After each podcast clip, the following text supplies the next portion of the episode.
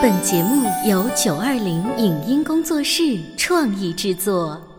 《潮爸辣妈》节目版权归合肥市广播电视台所有，任何未经允许的传播行为均属违规。欢迎与九二零影音工作室沟通合作事宜，电话零五五幺六三五零九三五六。走在大街上，我希望听见别人叫我小姐姐、小姐姐、小姐姐，而不是啊阿姨。但我最爱的称呼是妈妈。走在大街上，我希望听见别人叫我欧巴，而不是大叔、大叔。但我最喜欢的称呼是爸爸。我是辣妈，不是老干妈。我是潮爸，不是太阳能浴霸。八零九零后时尚育儿广播脱口秀，《潮爸辣妈》。本节目嘉宾观点不代表本台立场，特此声明。每个人都有自己习惯性和上瘾性的行为，喜爱咖啡的不能一日不喝，喜爱跑步的不能一日不动，孩子也是如此。那么，孩子的上瘾性行为最多的是哪种类型？为什么电子产品本身并不可怕，可怕的是不知如何正确运用的家长？如何让电子产品成为教育帮手，而不是看孩子的保姆？给予孩子丰富的玩耍方式，能解除手机对他的控制吗？欢迎收听八零九零后时尚育儿广播脱口秀《潮爸辣妈》，本期话题：担心孩子的成长，先看清自身的问题。欢迎收听八零九零后时尚育儿广播脱口秀《潮爸辣妈》。大家好，我是灵儿，我是小欧。今天直播间为大家请来了儿童心理学方面的专家葛玲丽葛老师。大家好啊，葛老师还有小欧，我跟你说，办公室里面一个九零后，前两天啊就在做这个新媒体啊，呃，推送文章的时候，嗯，他呢就看着这个标题大吼一声说：“什么？十二岁小孩上瘾的性行为？”嗯，你你知道吗？当时我们办公室里面所有当妈妈的全部站起来说，那个叫上瘾性行为，不叫上瘾性行为。这是一个儿童教育方面的专业词汇，麻烦你们这些九零后不懂的话，可以来问问我。不是，但不管他是不是有没有孩子哈，但首先你作为一个播音员主持人，你这种识文断字的这个能力。后来呢，他就感叹在办公室感叹说，为什么呢？他会不会是一个标题党？嗯，那像我这样不知道的，那网络上是不是也有人不知道？但你想，一个十二岁的孩子怎么可能有性行为，甚至是上瘾的呢？所以，那到底什么是上瘾性行为呢？我们今天来请教一下葛老师。我们定义上瘾性行为啊，如果是从这个大的概念的出发呢，有很多，比如说烟酒呀，嗯，还有一些我们刚刚才结束的剁手啊啊，购物啊，嗯，呃，还有现在我们谈到的很多的青少年的这个网络和电子游戏，我跟你说，包括很多成年人，还有一种就是美食啊，对，呀，我跟你说，我的上瘾性行为对我来说可能就是压力大了就吃，就是美食吧，就是就停不住。阿基米德不是说吗？你给我一根棍儿，我能撬动地球吗？你给我一片薯条。我立刻就开心，我能够搬空啊！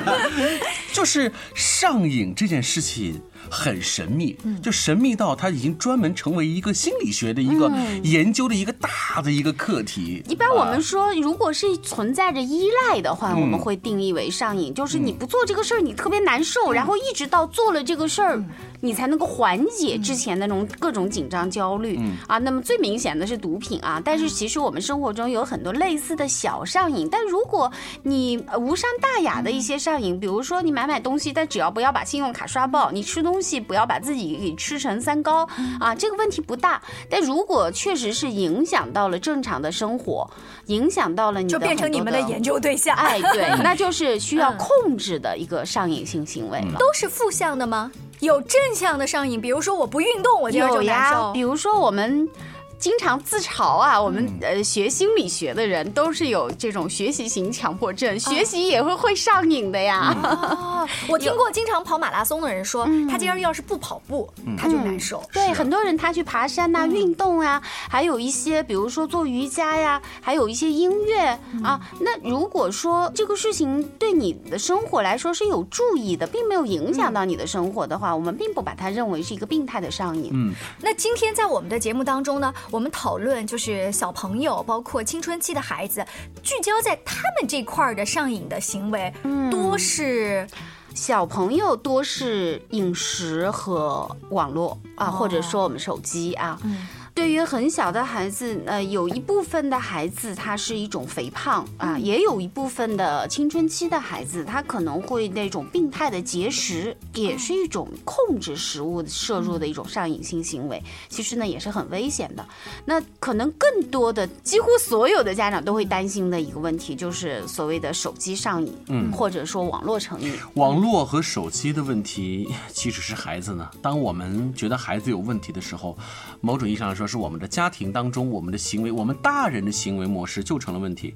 就有一个大数据显示啊，说全球啊，嗯，百分之七十九的智能手机用户，早晨起床之后的十五分钟时间之内刷手机会换看手机。我想想看，我们都中招了吧？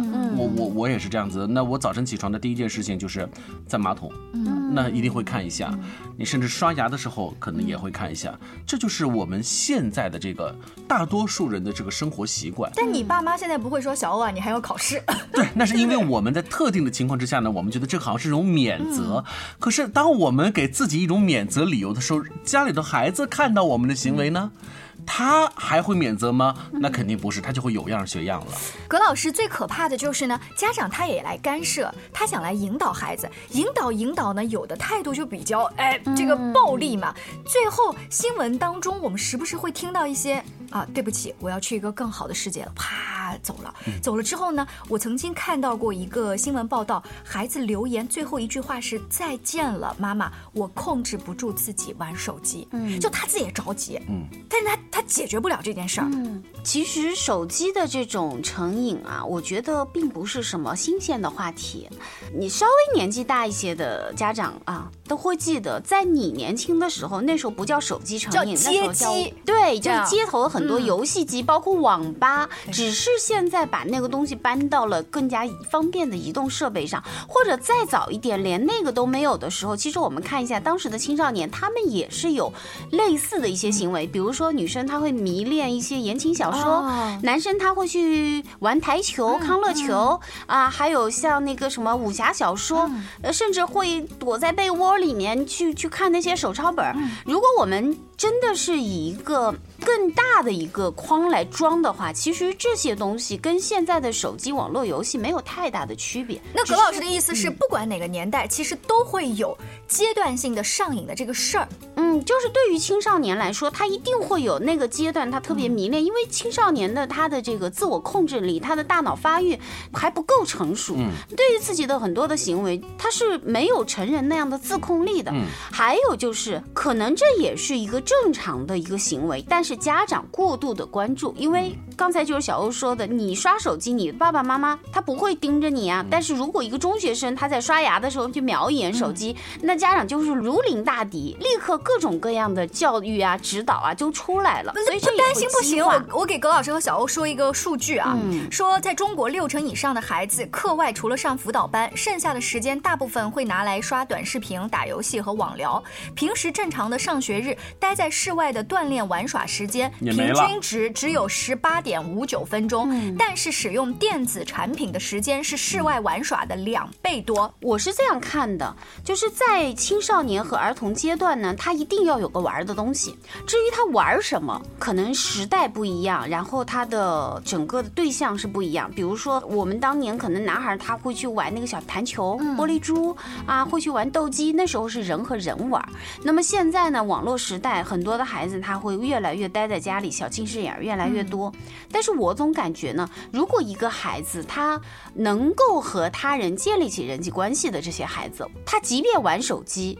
他不会沉迷进去，嗯啊，什么样的孩子会掉到手机或者网络里面呢？就是他没有现实的人际关系，啊，这样的孩子就是手机对于他来说是一个唯一的支柱。呃，什么叫正常的人际关系？就是他在学校跟小区里有朋友，嗯，这么理解吗？一个孩子他从小，这个可能也要谈到一个童子功的问题，就是，呃，从他上幼儿园开始，他有没有小伙伴儿啊？有没有跟爸爸妈妈一起经常出去郊游呀？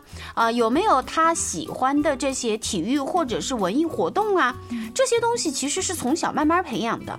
一个孩子如果他的这个业余生活非常丰富的话，其实你让他只干这一件事儿，他也是舍不得的啊。是不是就是那个呃专业的叫多巴胺的分泌哈？啊对他从其他的上面能找到多巴胺的分泌，他他就不用去打那个游戏。对所以，葛老师，你的意思是说，我们有的时候看待问题，作为家长来说，是不是过度的绝对了，或者是严重化了？我们反过头来刺激到了孩子，就是其实也还好。是的，是的。其实我们看啊，就这两年，我觉得对于中学生早恋的话题，好像我们宽容了很多。但是其实，在我们那个时代，如果初中生、高中生互相多说两句话，可能都会如临大敌。绝对禁忌啊啊！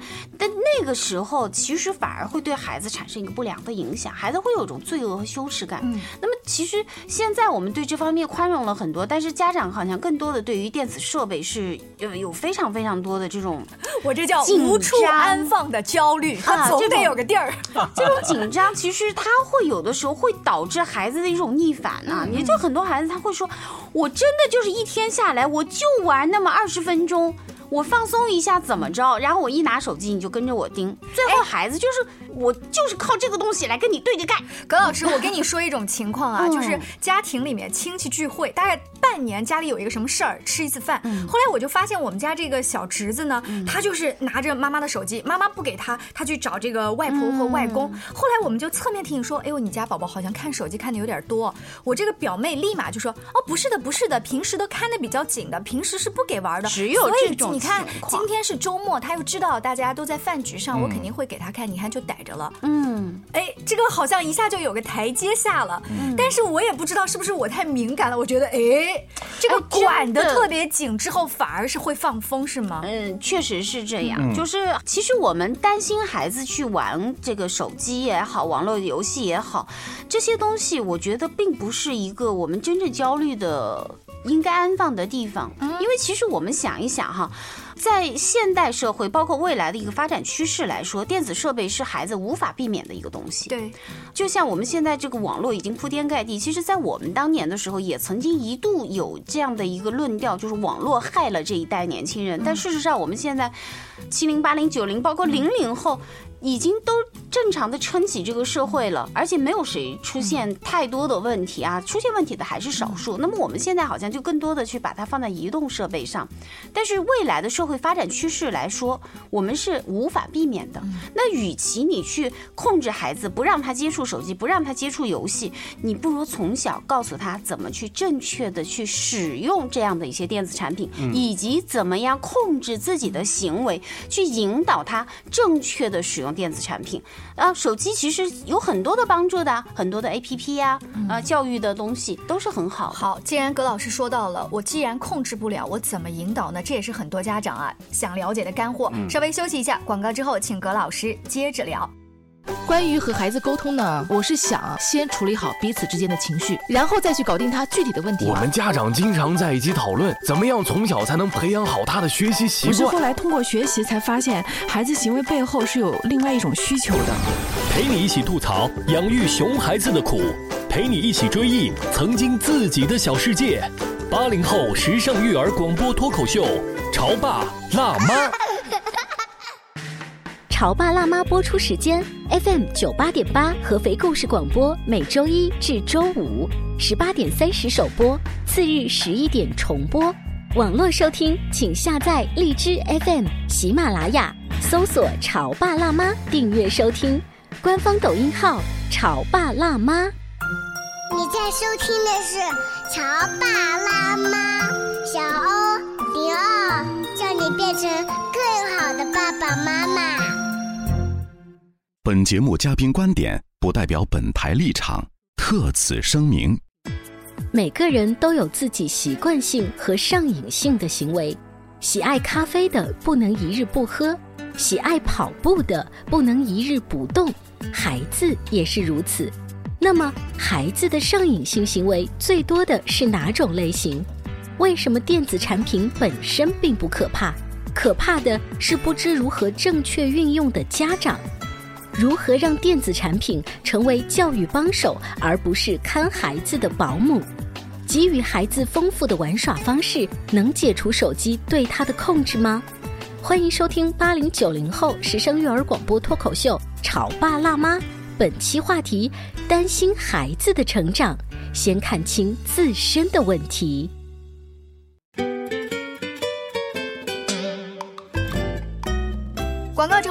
迎继续回来。小欧跟灵儿今天在潮爸辣妈的直播间为大家请来了葛玲丽老师，我们一起来聊一聊上瘾的这些行为当中啊，如果聚焦在小朋友，现代比较关注的是手机上瘾的这个事儿，呃，他。看的是什么呢？他看的是一些短视频，他看的是一些动画片儿，或者是直接是打游戏。嗯，反正呢，家长。也不知道该怎么办，家长会经常会吐槽说啊，那我们以前那有那个小霸王的这个时代，我们也没有像现在的这么疯狂啊，或者说我们也没有像现在孩子这么着迷啊。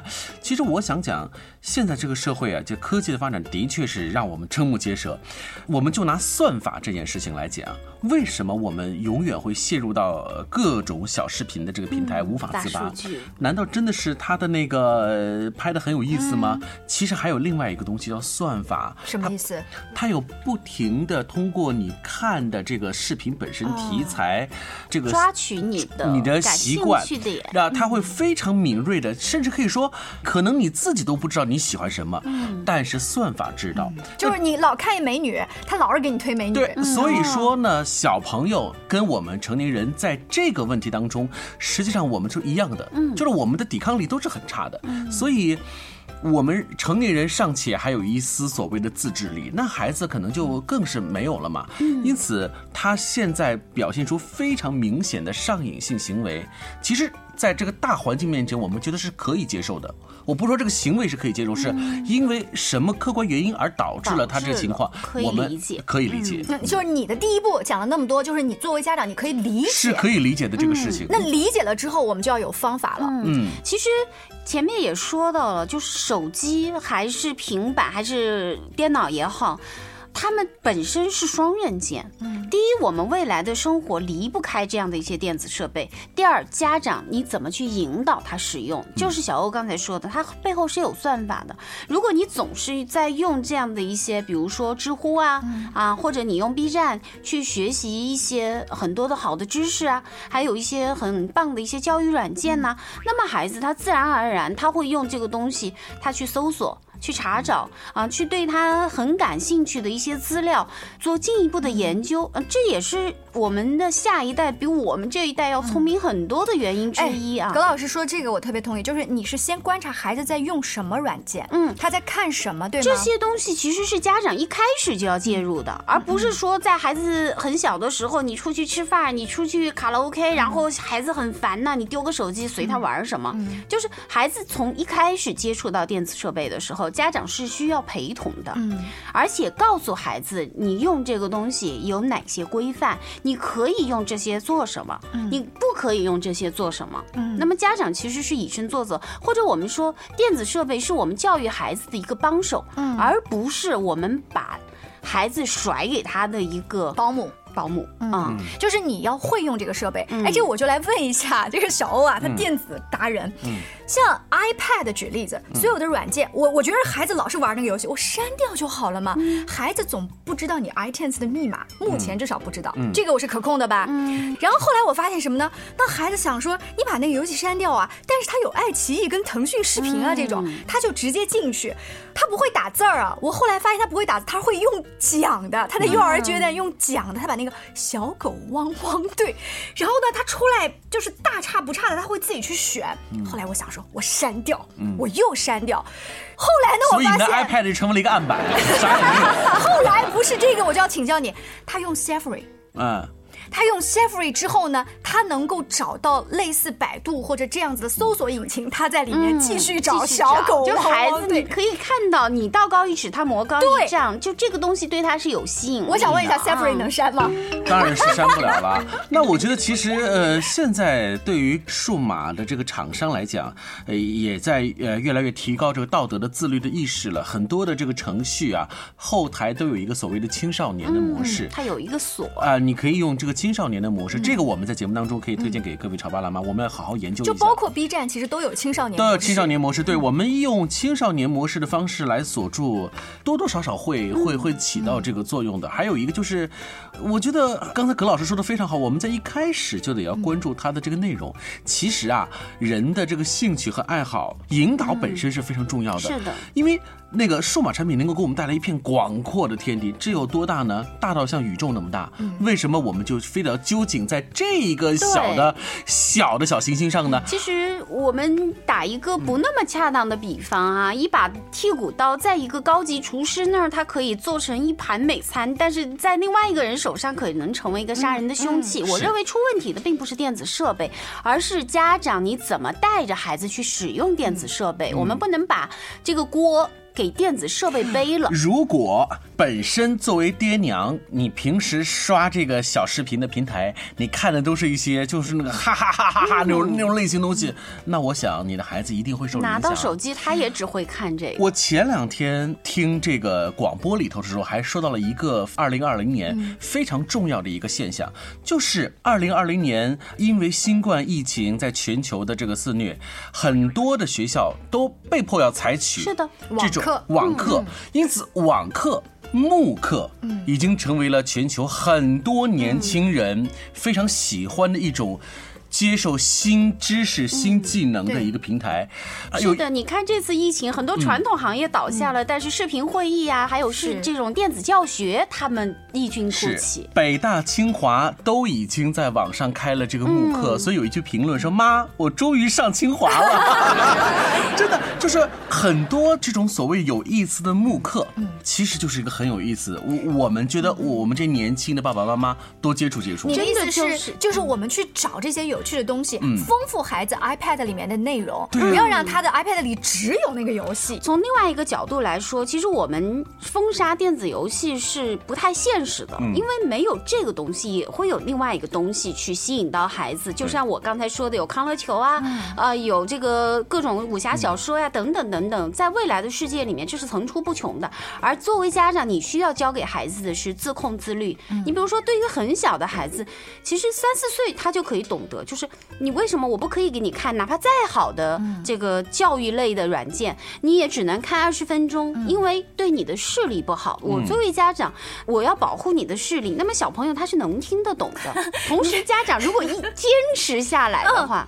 你刚刚反复的强嗯调二十分钟，你跟你们家的二宝现在是怎么样用这二十分钟定时？因为他的那个小片子很短，我会告诉他你可以看几个，因为这个是我每次固定的，他知道这个界限是无可撼动的。OK，那就结束了呀对。而且一天你可以看几次，那么剩下来的时间你是需要去陪他的呀。对，就是这两集结束了，妈妈拿了一个更好玩的玩具来，所以他当然被对于他来说没有太多的留恋。好了，是啊，就像刚才灵儿之前说的，我们的家庭聚会一样，如果我们家庭聚会的内容和互动跟孩子是有关联的，孩子也不用那么无聊的去听着。他开一个生日 party 的话，你说都是妈妈经在聊这些八卦，那孩子当然不感兴趣啦。嗯所以有的时候关键还是看我们这些大人怎么安排哎，怎么设置的。太难了，我告诉你，嗯你说二十分钟拿时间界定，或者拿几集动画片界定。我们大人看偶像剧吧，我无数个夜晚跟自己说看两集嗯 就睡觉。我到什么程度呢？看两集不睡觉，我还买了 VIP，、嗯把后面的两集也看了。所以最终你看到啊，孩子的行为就是在复制父母的行为。如果父母自己是没有自制力、没有控制能力的话，土话来说，脚踩西瓜皮的这种状态，那你管束孩子的时候也一定没有一个明确的界限。那么孩子他一再的突破底线是正常的。我身边还有一些家长啊，他是看不一样的标准。比如孩子看动画片儿，如果看中文的呢，他就觉得你在浪费时间；嗯如果在看英文的呢，他觉得哎正好练了英语听力，他就说那你多看一集。对呀、哎，你说这样子的双标可以吗？不可以，当然不行。对于孩子来说，你需要给他植入的是一个核心的东西，不管外面怎么变，你核心的东西告诉孩子，你要对自己的健康负责，你要对自己的视力负责，而且你要。自己学着去管理自己的时间，嗯管理自己的行为，这些才是核心的。不论是电子设备，还是游戏，还是任何的所谓美好的东西，而且有一个前提条件，就是我把道理虽然说了，但是孩子我是相信你，做到。嗯，就是我我把 iPad 给你，我把密码给你，而且我相信你能做到。嗯，家长要有监控，而且这种监控是有。原则的，并不是随着情绪来的。每一天的坚持，包括家长的自律等等这些东西，其实你都是在给孩子泡在这个环境里面，耳濡目染之后，那么孩子他自然会习得这样的一些行为。是的，我们今天在节目当中聊的这个上瘾性行为，主要是针对于孩子经常浸泡在我们的这个手机和各种 APP 当中啊。但是我们知道的，上瘾岂止是所谓的互联网呢？真正上瘾还有我们背后的弱点。嗯，我觉得我们的弱点首先一定要更好的去改进，去认识，然后同时去提高我们的自律力。这时候我们才会放眼到啊，跟孩子聊，跟互联网好好的互动，这才是我们要做的事情。所以葛老师在节目当中强调的，让我有一点印象深刻。如果孩子内心的空虚没有解决，就你没有把他找到一个更好玩的健康的游戏，他就会去。不一定玩电子游戏，可能去玩其他的东西，变上瘾。他一定会有一个要支撑他的东西。感谢葛老师做客直播间，潮爸辣妈期待你参与更多的亲子讨论。下期见，拜拜，拜拜。以上节目由九二零影音工作室创意制作，感谢您的收听。